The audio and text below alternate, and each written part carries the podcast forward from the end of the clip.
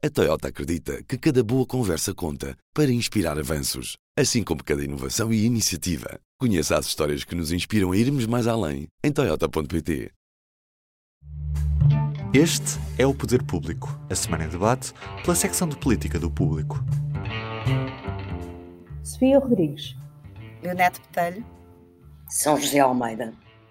E eu sou a Helena Pereira. Bem-vindos. Estamos a gravar ao final da manhã de quinta-feira, 6 de outubro, um dia depois de Marcelo Rebelo de Sousa ter deixado um alerta e vários conselhos. O recado pode ser para o governo. Erros, omissões e incompetências fragilizam e matam a democracia disse Marcelo, e os conselhos de que ninguém é eterno e que hoje Portugal está muito melhor apetrechado para lidar com populismos e radicalismos do que há precisamente 100 anos, data da Primeira República, que acabou por terminar em ditadura. Sabemos que não é suficiente termos democracia na Constituição e nas leis. Importa termos democracia nos factos. Sabemos que os que governam tendem quase sempre a ver-se como eternos e a fechar sobre si próprios. E os que se opõem, quase sempre a exasperarem-se pela espera, vista como eterna, no acesso ao poder. Sabemos que, no entanto, nada é eterno em democracia. Nem os presidentes, nem os governos, nem as oposições. Sofia, começo por ti, que estiveste ontem na praça do município a ouvir o Presidente. Qual achas que é neste momento a grande preocupação do, de Marcelo Rebelo de Sousa? A subida da extrema-direita? E achas que fez bem em dedicar-lhe esta atenção?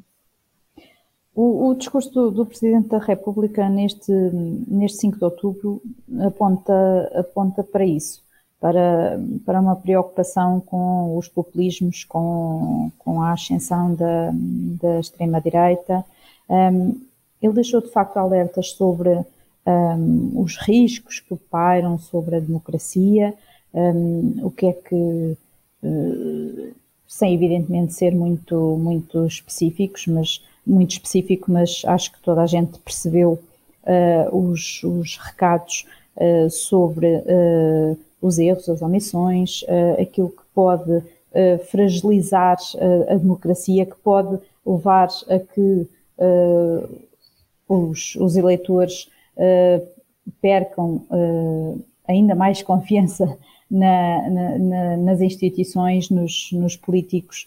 Um, e esse, esse, esses alertas um, não são evidentemente novos, mas eu acho que têm por trás uma preocupação com a, com a extrema-direita, e aliás o, o, o Chega tem, tem vindo a subir nas, nas sondagens.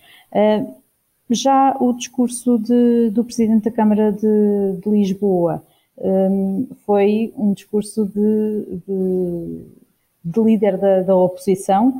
Um, foi feito em frente ao líder do PSD, portanto, ao líder da oposição, mas uh, Moedas quis deixar claro as suas. Um, impôs hum, uma espécie de metas ao governo, eh, exigiu ação, eh, deixou um caderno de encargos com áreas específicas, onde ele defende que o governo devia tomar eh, decisões na saúde, na transição energética, na habitação. Portanto, foi um, um verdadeiro líder da, da oposição numa, numa sessão onde o líder do PSD está presente, mas não, não discursa, não intervém. Carlos Moedas aproveitou bem o, o palco, por assim dizer. Exato. Leonete, eh, Carlos Moedas falou para o governo, Marcelo também, quando criticou aqueles que governam e que tendem quase sempre a ver-se como eternos e a fecharem-se em si próprios. Uh, isto é uma espécie de banão ao governo? O governo precisava deste banão?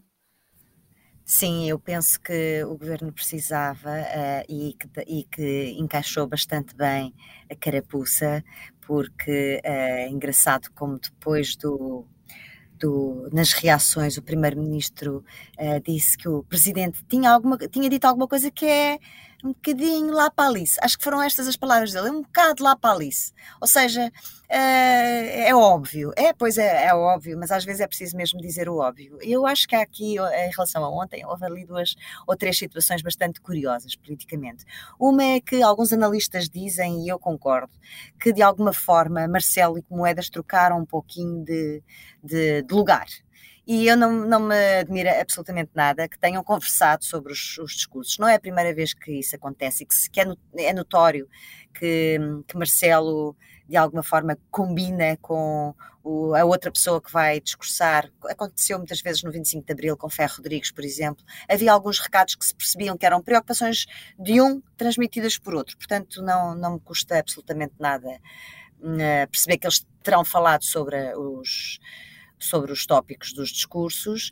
Uh, claro que o Presidente lembrou, e, le, e, eu estou a ver a cara do, do Primeiro-Ministro quando o Presidente disse isso, que, que, cada um tem os seus poderes, descreveu os poderes de cada um dos órgãos de soberania e, e descreveu o poder do Presidente da República, de dissolução da Assembleia da República. E o presidente e o primeiro-ministro estava com, nessa altura ficou com uma cara ainda mais fechada, bastante mais fechada do que do que sempre.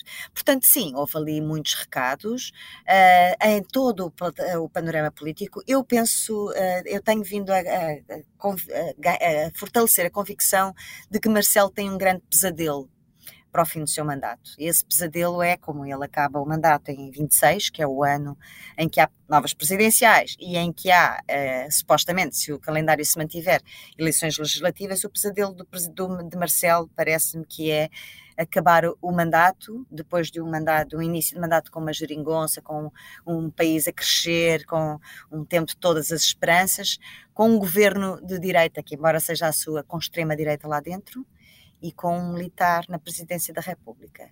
E este cenário é, é um pesadelo de Marcelo Rebelo de Sousa. Uh, e, portanto, acho o militar, estás a falar de Gouveia Melo.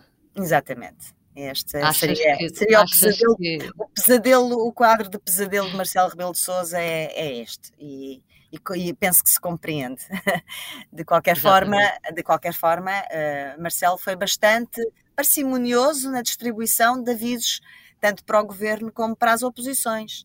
Uh, e falar da extrema-direita, uh, lembramos que há, ainda antes das eleições de 2019, Marcelo fez um discurso só sobre a extrema-direita que o primeiro-ministro considerou pintura abstrata. E pronto, acho que isto diz tudo, é preciso ter atenção, apesar de Marcelo falar vezes demais, nestes momentos ele faz avisos realmente importantes e é preciso tê-los em conta. Sim, normalmente o 5 de outubro é sempre uma data importante para os presidentes uh, expressarem uh, as suas preocupações ou as suas prioridades. São José, este foi o primeiro 5 de outubro desde a tomada de posse de um governo, de maioria, deste governo de maioria absoluta, e como é que viste o discurso e as palavras de Marcelo? Uh, foi um bocadinho também para equilibrar a maioria absoluta? Bom, um, o discurso, como disse a Leoneta, é óbvio que falou de coisas óbvias. É? é? óbvio que era óbvio. Mas a situação que se vive hoje em dia no mundo e nas democracias, um, com o crescimento exponencial de partidos de extrema-direita e, e, radicais de extrema-direita cavalgando o populismo, uh, obriga a que todos os dias falemos do óbvio não é?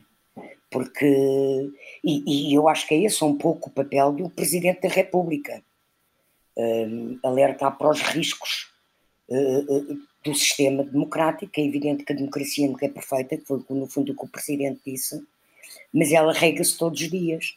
E quando vivemos num momento como vivemos, em que de facto há uma exploração uh, populista de casos e casinhos, de, de, de, de, coisas que parecem casos e casinhos, mas que não são casos e casinhos, porque são uh, uh, as notas diárias uh, que saem para a população sobre como se exerce o poder, não é? E uhum. sobre uhum. o respeito pela, pela, pela, ética e pelo, e pelo bem comum um, ehm, que todos os políticos devem ter e que muitas vezes eh, a percepção que a população tem é que lá estão eles outra vez a fazer mais do mesmo, a tratar de si e não do país. Pronto.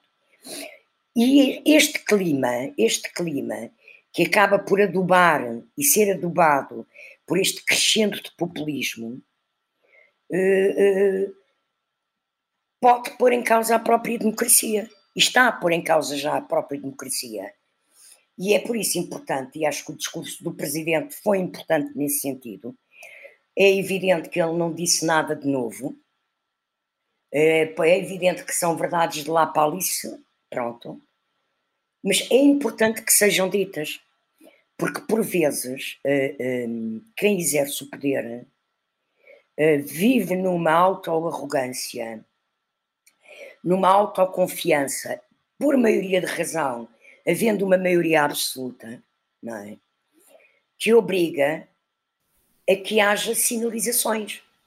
E nesse sentido, acho que a importância do discurso do presidente foi mais uhum. uma vez sinalizar para os riscos do sistema. É? Se nós olharmos para as eleições na Europa, eu admito perfeitamente o que a Leonete disse, de que haja um, um pesadelo na cabeça de, de, de Marcelo Rebelo de Sousa, de que a seguir a ele ele sai ainda com um primeiro-ministro do PS, que é o primeiro-ministro com quem entrou. Pronto.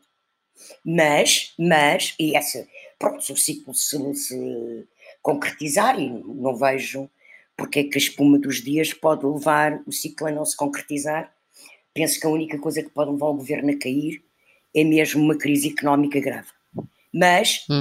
um, mas uh, uh, uh, ele antevê, não é, com a velocidade com que isto cavalga na Europa, ele pode temer que o PSD venha a ser engolido pelo Chega já daqui a quatro anos, não é? Uh, e isso é de facto um quadro uh, que eu percebo que para um democrata como é Marcelo Rebelo de Sousa que seja assustador.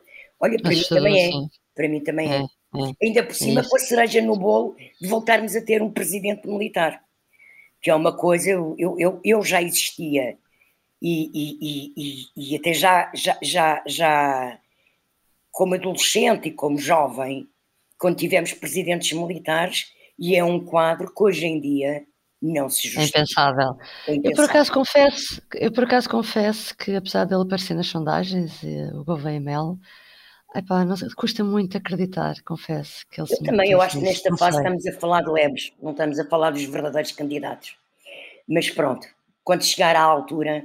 Ou então é um wishful thinking, não é, é meu, se calhar. Diz, Leonete. É melhor, estar, é melhor estarmos atentos porque, de facto, é, okay. de facto também, também antes de 2019 não queríamos acreditar que a extrema-direita ia ser a terceira maior força do Parlamento. Pronto, mas, mas, mas, mas eh, isso do Ventura é verdade. Agora, do Gouveia e Melo, Uh, epá, ele até pode ter muita vontade de ser, parece que sim, dá tanta entrevista que parece que sim. Agora, eu não sei se daqui a quatro anos e meio uh, as pessoas ainda se vão lembrar de que ele dirigiu o plano das vacinas. Uhum. Nestas coisas, o tempo é muito importante. É muito não, prevejo, não prevejo que as presidenciais vão ser antecipadas, porque uhum. não podem, não é? A não ser por um motivo de força maior. Uhum. São José, vou aproveitar uma coisa que tu disseste eh, para, para lançar aqui a nova questão à Sofia, que era a questão do ciclo, dos ciclos políticos. A última sondagem do Expresso dizia que quase metade, 49%, dos inquiridos considera a prestação do governo má ou muito má. Uh, se as eleições legislativas fossem hoje, o PS não conseguiria ter a maioria absoluta que teve. Uh, o que eu perguntava é: esta perda será recuperável ou estamos perante uma, uma inversão rápida de ciclo? O que é que tu achas, uh, Sofia? Eu, eu, acho que, eu vou dizer o óbvio, eu acho que ainda é cedo, porque para arriscar, acho que é certezas, porque vivemos mesmo num tempo de muita incerteza e num tempo muito, uh, muito acelerado. Agora, é indiscutível que o governo está a passar uma fase má.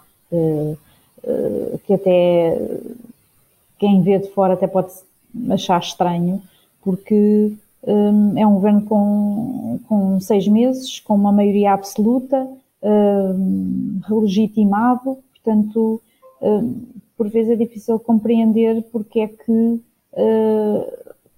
há aqui esta, esta turbulência e estes casos, uh, não, se, não se percebe bem, quer dizer, haverá certamente vários, vários fatores para, que podem ajudar a, a, a explicar isso.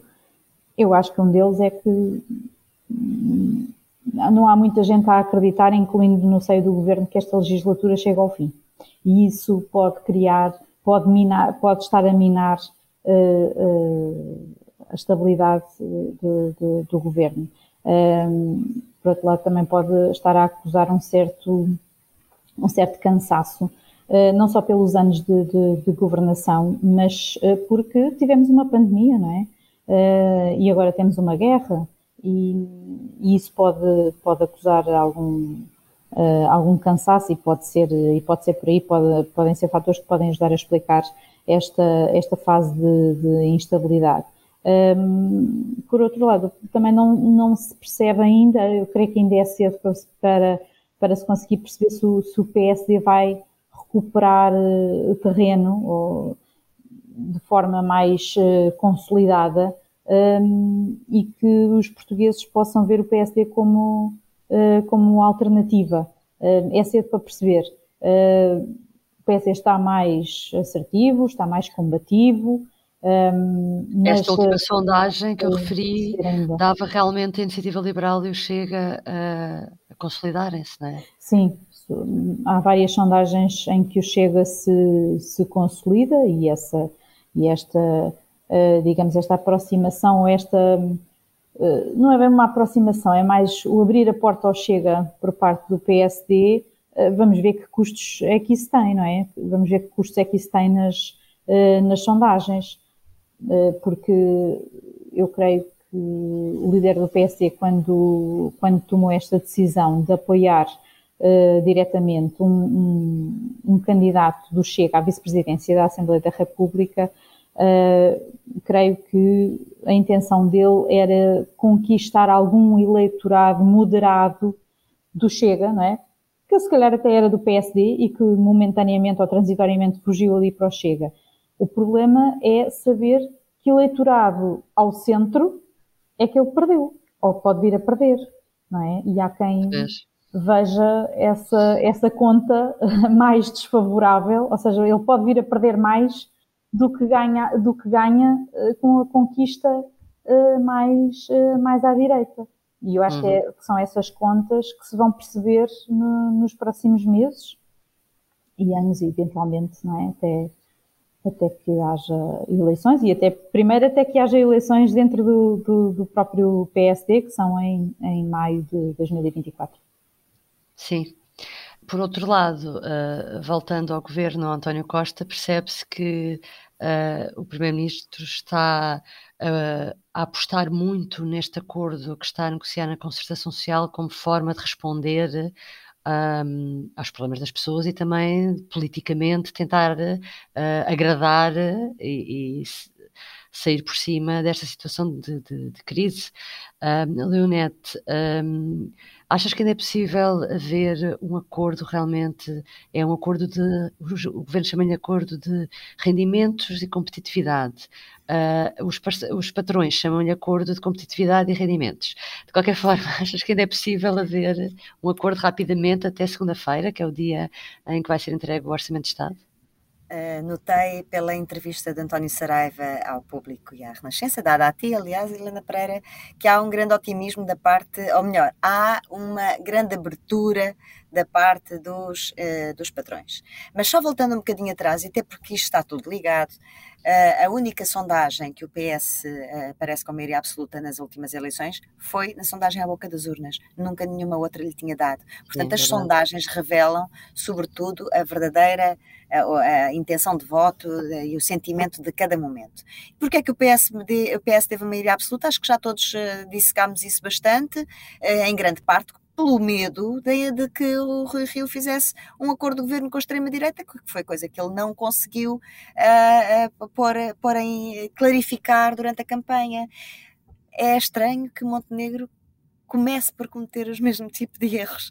Mas voltando ao acordo de competitividade e rendimentos, e vou adotar a linguagem dos patrões, havendo esta abertura dos patrões, uh, seria mesmo muito importante na nossa conjuntura atual que houvesse um acordo. Seria, não sei se o governo vai conseguir ou não, e sobretudo, não parece que os sinais sejam positivos, na medida em que aquilo que mais poderia interessar aos patrões, que era a, a, a redução global do IRC, uh, que provocou aquelas, uh, aquelas confusões dentro do governo com o Ministro da Economia e o Ministro das Finanças a dizerem coisas diferentes. E, portanto, eu estou, uh, vejo com alguma dificuldade o que é que o governo estará disposto a dar, porque não parece estar disposto a dar grande coisa a ninguém, nem aos privados, nem aos patrões nem sequer aos públicos, vamos ver bem, quer dizer, mas esses os funcionários públicos eventualmente serão os que terão as coisas mais garantidas. Portanto, não sei, tenho muitas dúvidas. Uh, seria muito importante para o país que, num momento de tão grande instabilidade, pudesse haver um acordo destes que nos desse a todos uma certa estabilidade para que o país consiga. Uh, ser uma barca segura no meio da tempestade global que vivemos, não é? Uh, portanto, seria muito bom, seria mesmo de facto excelente, mas uh, tenho muitas dúvidas, de facto tenho. Uhum. Em breve saberemos, porque para a semana, quando voltarmos, já haverá orçamento e já haverá ou não acordo em concertação social. São José, nesta entrevista, uh, António Saraiva conta realmente alguns eh, bastidores também, porque ele realmente explica que a baixa transversal de IRC que o Ministro da Economia anunciou estava de facto a ser negociada e o governo estava de facto empenhado em conseguir fazer isso e que foi uma, um mau timing escolhido pelo Ministro da Economia que no fundo estragou tudo. António Saraiva é muito claro a contar todas essas conversas. Ficaste surpreendida com estas revelações, uma vez que isto mostra que uh, afinal não havia também um desacordo uh, estrutural entre Medina e Costa Silva. Ali foi um problema de timing que estragou o anúncio, mas uh, que Medina estava pronto a aceitar também essa redução transversal. É isso, pelo menos, a acreditar as palavras de António Saraiva, que estava a ser discutido. E que continua a ser discutido, penso eu, e que nada indica até agora que não possa ser conseguido. Mas Achas que ainda poderá haver essa redução transversal? Admito que possa ainda haver. Admito que possa ainda haver. Uh, uh, uh, pronto, simbólica, não é? De 21 para 19 é uma coisa simbólica, mas admito que possa haver, eh, sendo que até pode ser manter-se as isenções de, de IRC eh, para os casos que já existem, para quem invista nas empresas e quem contrata pessoal e pronto. Isso tudo é compaginável. E, e, e eu, eu acho isto um bocado chamado não caso. Não é? Estes empolamentos que nós hoje em dia andamos sempre muito na espuma da onda uh, e olhamos pouco para a onda. Pronto. E, e, e, eu já aqui há 15 dias achei perfeitamente legítimo e disse aqui no podcast que achava perfeitamente legítimo que o Ministro da Economia tem direito a expressar a sua opinião. E nem vejo porque é que há agora esta fúria de secretismo, porque em imensas, imensas discussões de orçamento de Estado, previamente, antes do orçamento ser entregue, nós sabíamos o que é que estava a ser discutido. Portanto, nem vejo que isto seja um caso. Uh, Percebia-se que havia pessoas com opinião diferente no governo e que o Ministro da Economia politicamente vai à praça pública defender a sua posição. E não vejo porque é que isso liquide uh, negociações, porque admito perfeitamente que as duas coisas sejam compatíveis e inseridas no, no, no orçamento. O respeito do programa do PS, que é dizer que, eh, ao, dar condições privilegiadas de isenção a quem cumpra critérios estabelecidos, mas ao mesmo tempo haver uma descida geral para todos, uh, menor, mas geral para todos. E, e, e, acho mesmo que esta coisa de, de, de, Eu acho que se está a instalar, e, e este é que eu acho que é o risco real de uma maioria absoluta, que é instalar-se um clima de secretismo e de, de, de uh, funcionarização, nem sei como é que se diz, mas transformar os membros do governo não em personalidades políticas, mas não ter que este governo tem, e tem mais do que todos os outros governos de Costa, é? pessoas com pensamento próprio na política, e querer transformar o governo num coro que canta só, canta só a mesma letra e que só fala de tecni, tecnicidades. Não é possível, não, isto não é democrático. Sempre houve discussões, sempre houve debate político sobre orçamento, mesmo com António Costa. Vocês lembrem-se que nas negociações com o PS, com o PS, ah, do PS e do governo com o PCP e com o BE, nós sabíamos a partir de junho ou julho o que é que estava a ser negociado entre pois, eles. Pois, mas aí era mais fácil, não é? Porque como era com Está bem, mas, mas porquê agora, é que agora é não podem, mas porquê é que agora os, os ministros não podem falar e defender a sua posição? Ah, sim, sim, sim. Quer dizer, eu já disse isto e repito. Costa Silva fez muito bem em ter dito o que disse. E acho que os políticos que têm pensamento político devem mostrar ao país que o têm e debater abertamente. Mas também não há timings ser... políticos, não é? Há timings. Mas vais ter o timing vistos. político. E porque é que não, não, tu não acabaste de saber, por saber a negociação toda, até dita pelo presidente da SIC? Sim, com sim, valores sim. e tudo.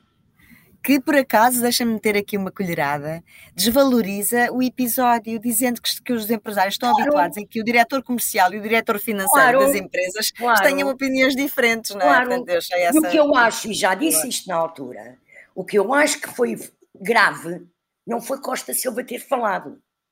Foi o tom foi em que Medina respondeu. Exatamente, exatamente. A mandá-lo calar, que não pode, porque Medina não é primeiro-ministro.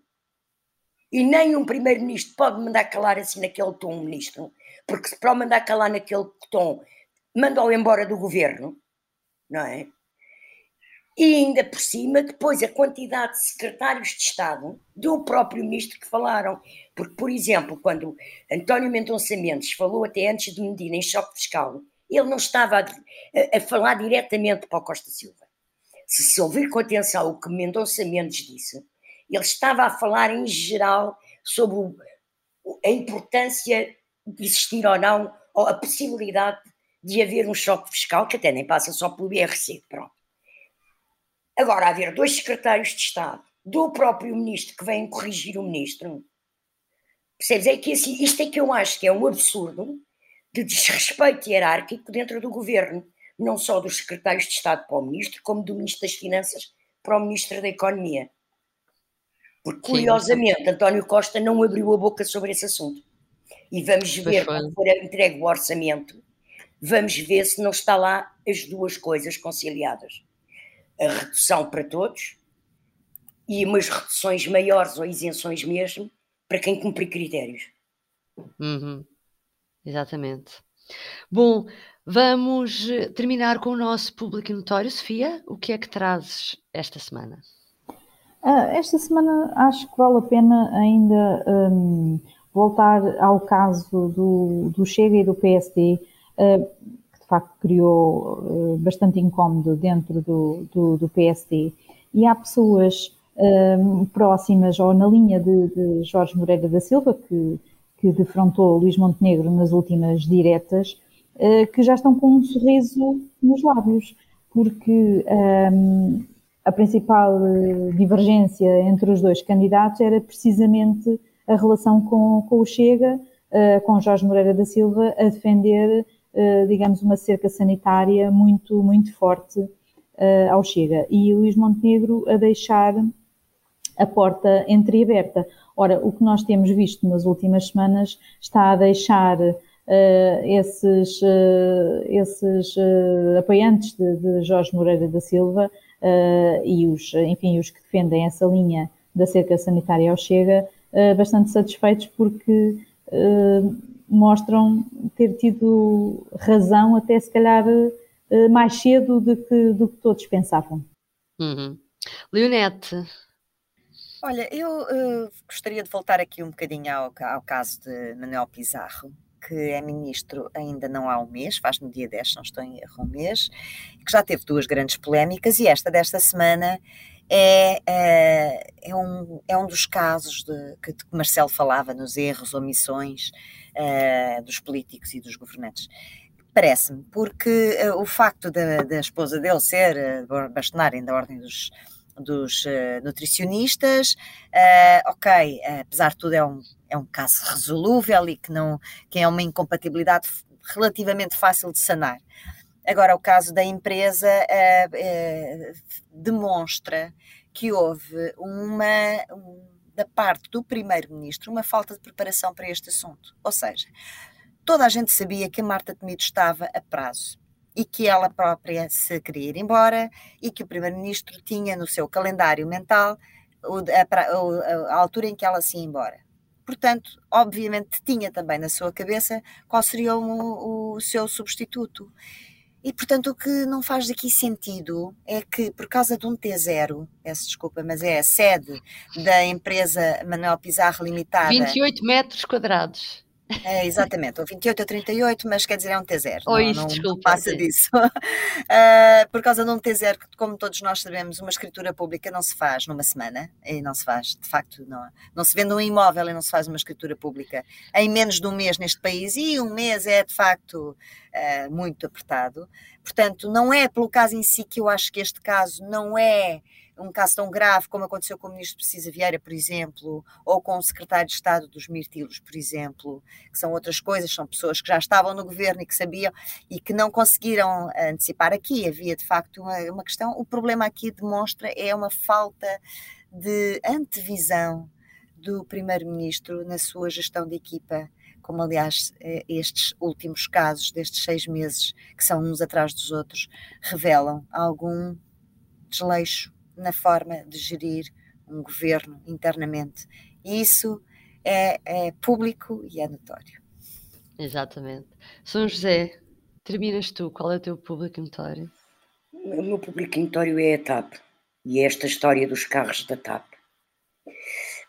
Hum, é evidente que a administração da TAP diz que está a fazer um bom negócio porque vai poupar em não sei quantos milhões com esta mudança de frota. Agora, eu, eu quero salientar uh, uh, as palavras do Presidente, e hoje parece que eu só, só estou aqui assim a dizer bem do Presidente e das palavras do Presidente, mas eu acho que o Presidente tem toda a razão quando fala em bom senso. Porque quando nós sabemos que os trabalhadores da TAP, muitos foram despedidos, outros viram os seus ordenados reduzidos, para evitar que mais gente fosse despedida. Estar preocupado em ganhar, em mudar carros para a administração uh, e, e, e, e, em esquecerem-se de que os, os, trabalhadores da TAP ainda não têm os seus salários repostos, acho isto de facto é este tipo de medidas que abre a porta aos populismos e à extrema-direita porque uh, eu nem quero, não questiono que a administração da TAP tenha direito a carro. Quer dizer, questiono, porque eu acho que lá porque se é administrador de uma empresa ou diretor de uma empresa não tem que se ter um carro e motoristas e não sei o quê. Uh, epá, pronto, mas acho que essa, essa forma hoje em dia de, de tratar o pagamento, os salários através de espécie, não é? Através de outros meios que compõem o, o salário, que é também uma forma das empresas uh, fugirem aos impostos. Um, já isso acho questionável. Acho que num momento destes, que se vive em Portugal e na Europa, com a situação dramática que a TAP ainda vive, esta notícia sair assim, por muito que eles vão poupar em gasolina e em impostos uh, durante o ano, acho que é um péssimo sinal uh, que não deveria ter sido dado. Uhum. Devia ter havido bom senso nas palavras do Presidente da República, não é no Presidente, da, da Presidente da TAP, é no Presidente da República. Então acho que vamos terminar com o apelo ao bom senso, é melhor. É. Pronto, uh, ficamos por aqui esta semana, voltamos para a próxima semana já com o Orçamento de Estado. Obrigada por nos ter acompanhado, até breve. O público fica no ouvido.